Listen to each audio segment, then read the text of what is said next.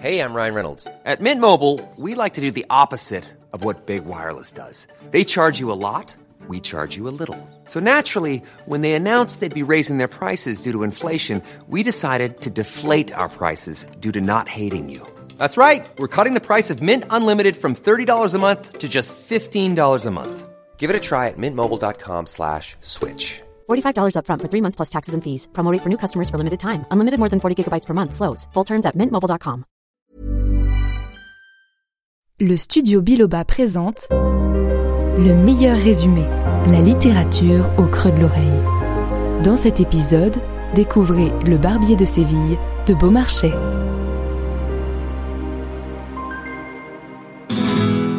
Bonjour à tous et bienvenue dans ce nouvel épisode del meilleur résumé. Non, ne vous inquiétez pas, je ne vais pas vous raconter cette histoire avec l'accent espagnol, mais je voulais juste vous proposer un petit préambule. Nous allons aujourd'hui évoquer le barbier de Séville, de Beaumarchais. Mais vous l'avez peut-être déjà entendu prononcer ainsi, le barbier de Séville, qui correspond probablement à la façon dont on le disait au XVIIIe siècle. Mais au meilleur résumé, nous avons choisi la manière moderne Séville. Allez, c'est parti, direction l'Andalousie.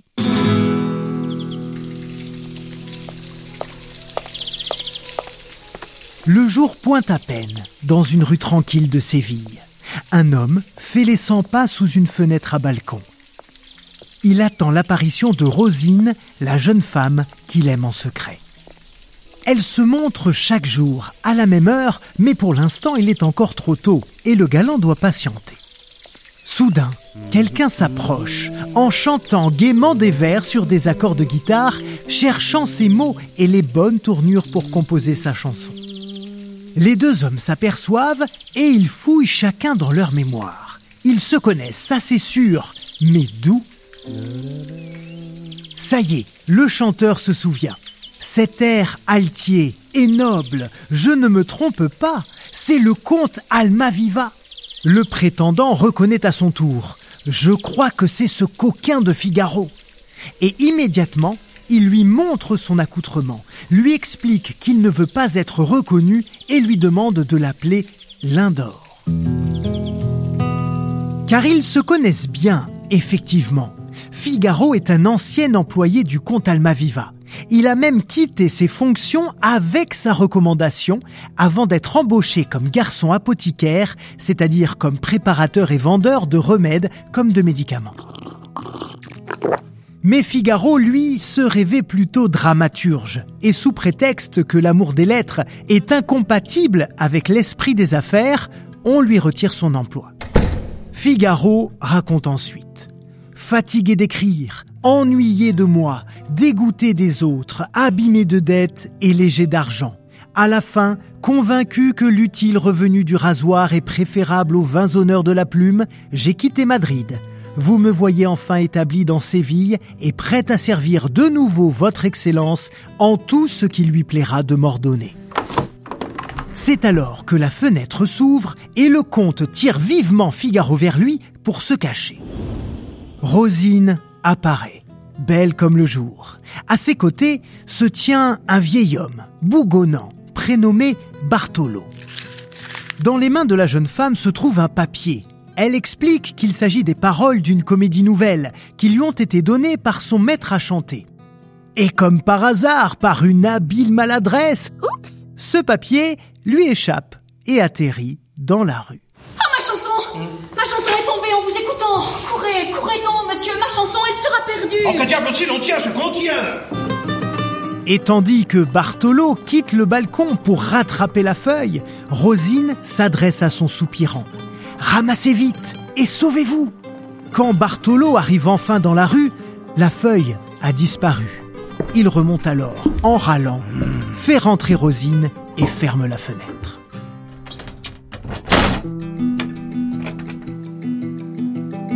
Le comte Almaviva découvre alors avec ravissement le message qui lui est adressé. Votre empressement attise ma curiosité.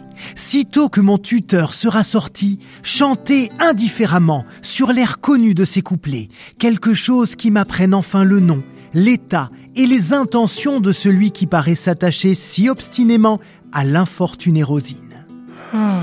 Et comme Figaro se moque de cette mise en scène, Almaviva lui relate sa rencontre avec Rosine.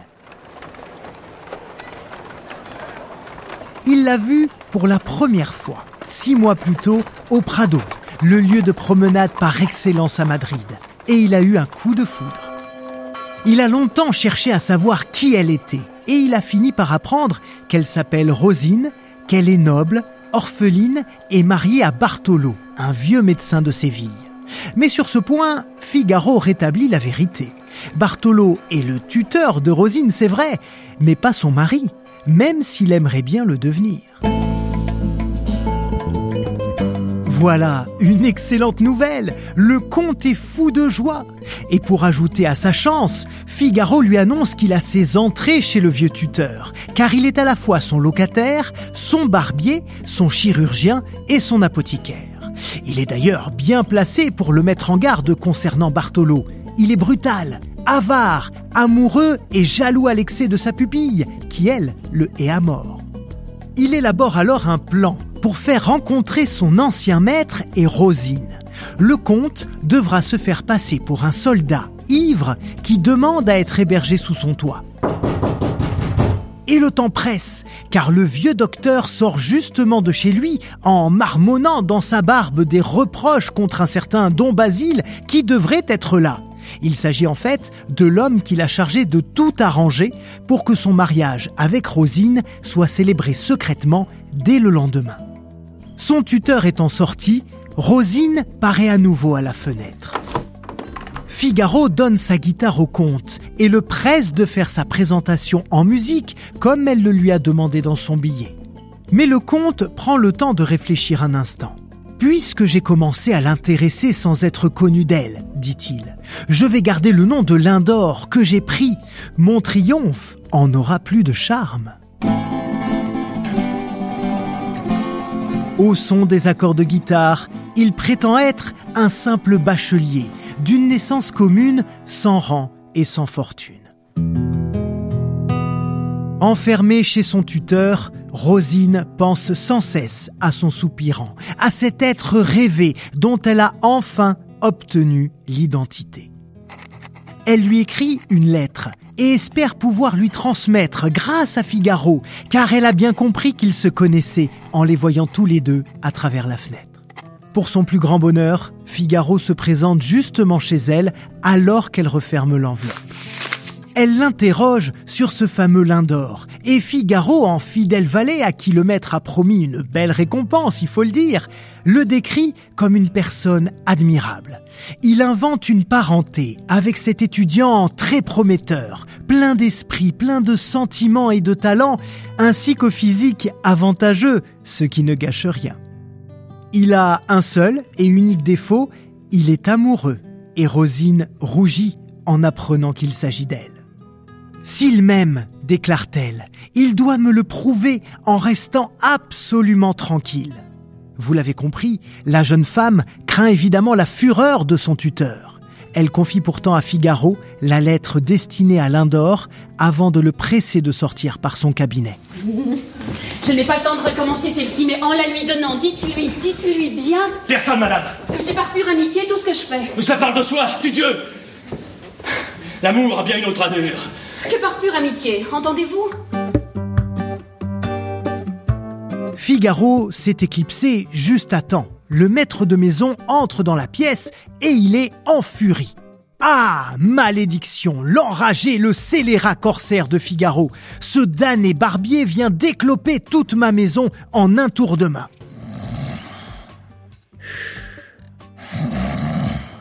Comme Figaro l'avait subtilement évoqué à Rosine, il s'est chargé de la débarrasser de tous ses surveillants grâce à ses talents d'apothicaire. Loin d'être dupe, Bartolo soupçonne un piège, une ruse de la part d'un rival. D'ailleurs, il ne croit plus en l'innocence de Rosine. Il est désormais persuadé que le papier tombé du balcon n'était pas un accident, pas plus que sa soudaine disparition. Et pour éviter toute récidive, il compte bien faire sceller cette fenêtre.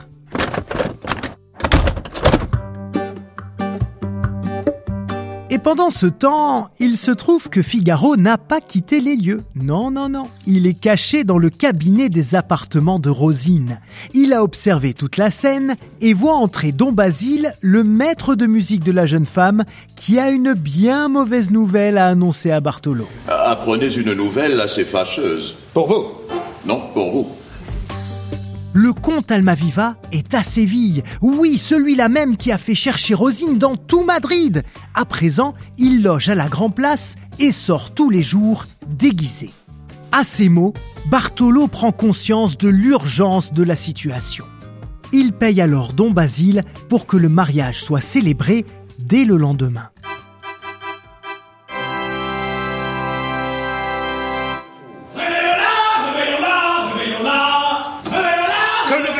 Un soldat Rentrez chez vous, signor Réveillons-la, réveillons-la.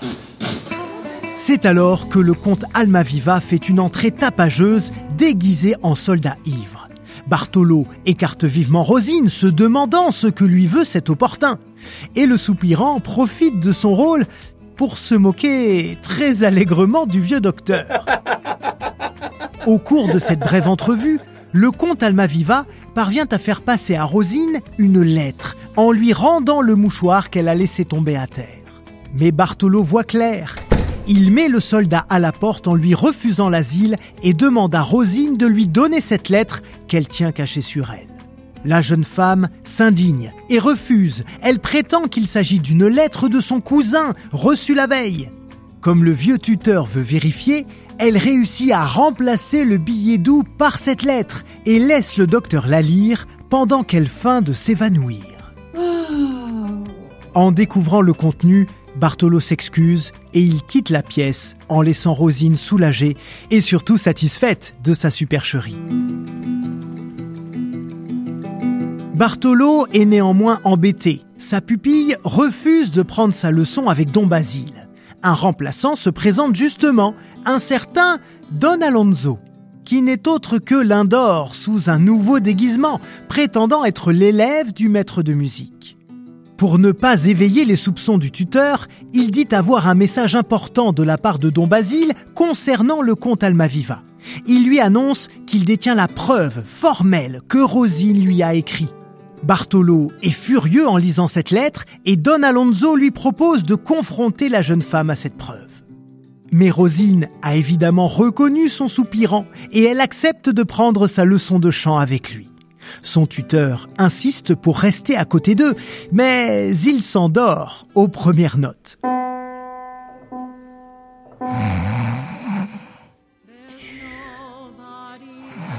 La voix de Rosine devient alors un chant d'amour pour l'Indor qui l'accompagne au clavecin.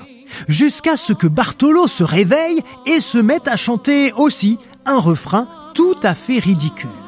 Veux-tu, ma Rosinette, faire en plein du roi des maris Je ne suis point Tircis, mais la nuit, dans l'ombre,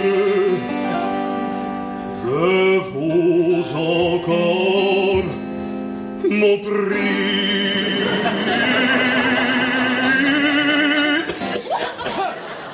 Figaro apparaît alors et Bartolo, encore une fois, s'énerve. Enfin, quel sujet vous amène? Y a-t-il quelques lettres à remettre encore ce soir à madame? Parlez Faut-il que je me retire?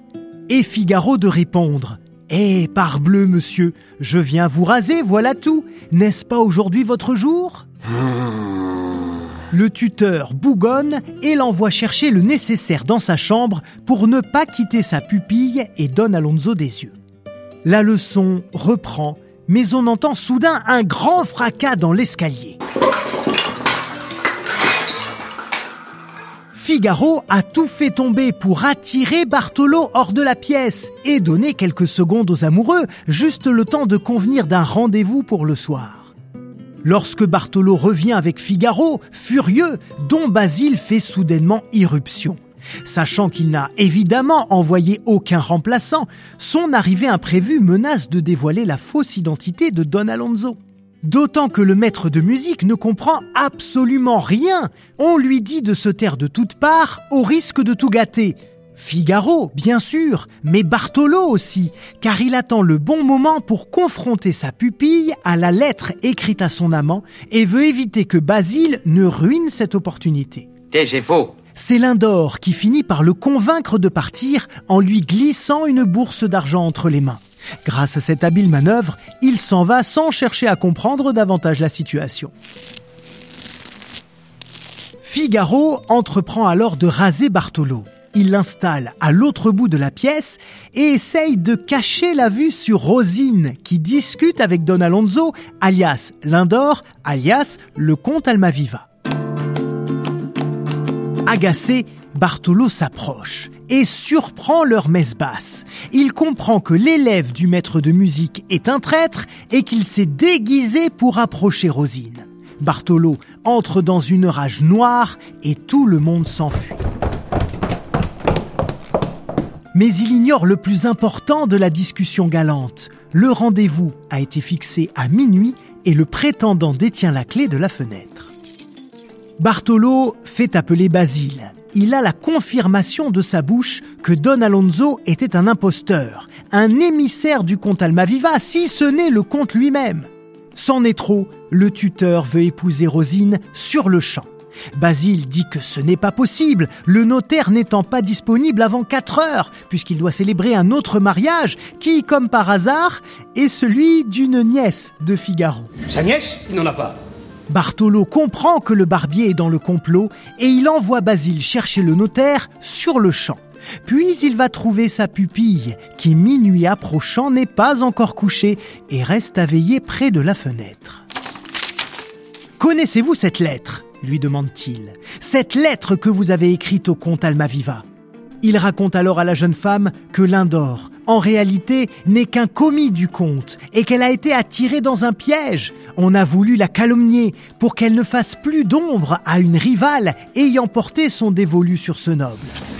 Ah, grand Dieu Stupéfaite, horrifiée, triste également, Rosine ne trouve mieux pour se venger que d'accepter d'épouser son tuteur et de lui révéler le rendez-vous secret qu'elle doit avoir d'une minute à l'autre avec Lindor. Il va venir. Je veux rester feindre avec lui pour le contempler un moment dans toute sa noirceur. Bartolo part chercher main forte et Rosine est seule dans ses appartements quand la fenêtre s'ouvre. Elle réserve un accueil glacial à Lindor. Il lui révèle alors sa véritable identité, la noblesse de son rang et surtout la sincérité de ses sentiments. À cet instant, Figaro s'aperçoit que l'échelle à la fenêtre a été enlevée et on entend que s'ouvre la porte de la rue. Voilà le fruit de ma crédulité, il m'a trompé, j'ai tout avoué, tout trahi. Il sait que vous êtes ici et va venir avec main forte. Monseigneur On ouvre la porte de la rue Ah, Lindor Rosine, vous m'aimez, je ne crains personne et vous serez ma femme. J'aurai donc le plaisir de punir à mon gré l'odieux vieillard. Non, non, grâce pour lui, cher Lindor. Mais en réalité, il s'agit de Don Basile, accompagné du notaire qu'on a envoyé chercher quelques instants plus tôt. Voilà donc que le mariage peut être célébré au sein même de la maison du tuteur, avec pour témoins Figaro et Don Basile, dont la signature est obtenue euh, grâce à une nouvelle somme d'argent. Quand Bartolo revient, il ne peut que se lamenter. Et moi qui leur ai enlevé l'échelle pour que le mariage soit plus sûr. Ah, je me suis perdu faute de soins. Rosine et Almaviva sont désormais mariés. L'amour a triomphé et tout est bien qui finit bien.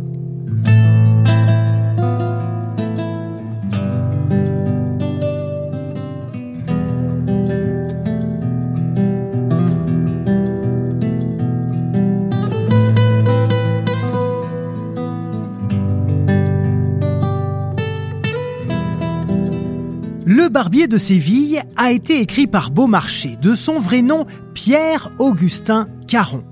Avant d'être dramaturge, cet homme brillant a eu une carrière assez fascinante, il faut bien le dire. Horloger comme son père, puis musicien des filles du roi, homme d'affaires et de la cour, marchand d'armes et même, écoutez bien, agent secret.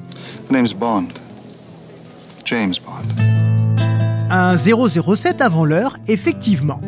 La pièce est d'abord conçue comme un opéra comique, mais elle est refusée par les comédiens italiens en 1772. Beaumarchais la transforme en comédie, mais sa première représentation à la comédie française est un véritable échec. Alors, il la modifie encore, en la raccourcissant notamment à quatre actes, et cette fois, en 1775, c'est un véritable triomphe. En 1782, elle sera adaptée en opéra par Paisiello et puis un peu plus tard, en 1816, par Rossini, dont les airs sont encore aujourd'hui extrêmement connus.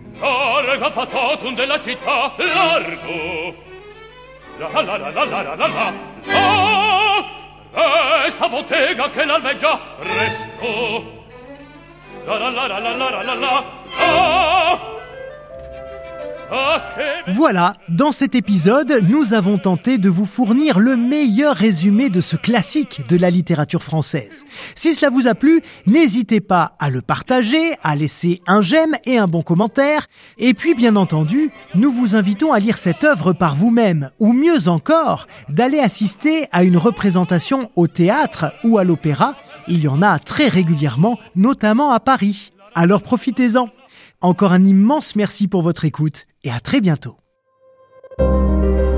Cet épisode a été coécrit par Candice de Gatine, Gabriel Massé et Loïc Landreau. Il vous a été présenté par Loïc Landreau. C'est une production du Studio Biloba, plus de podcasts à découvrir sur studiobiloba.fr.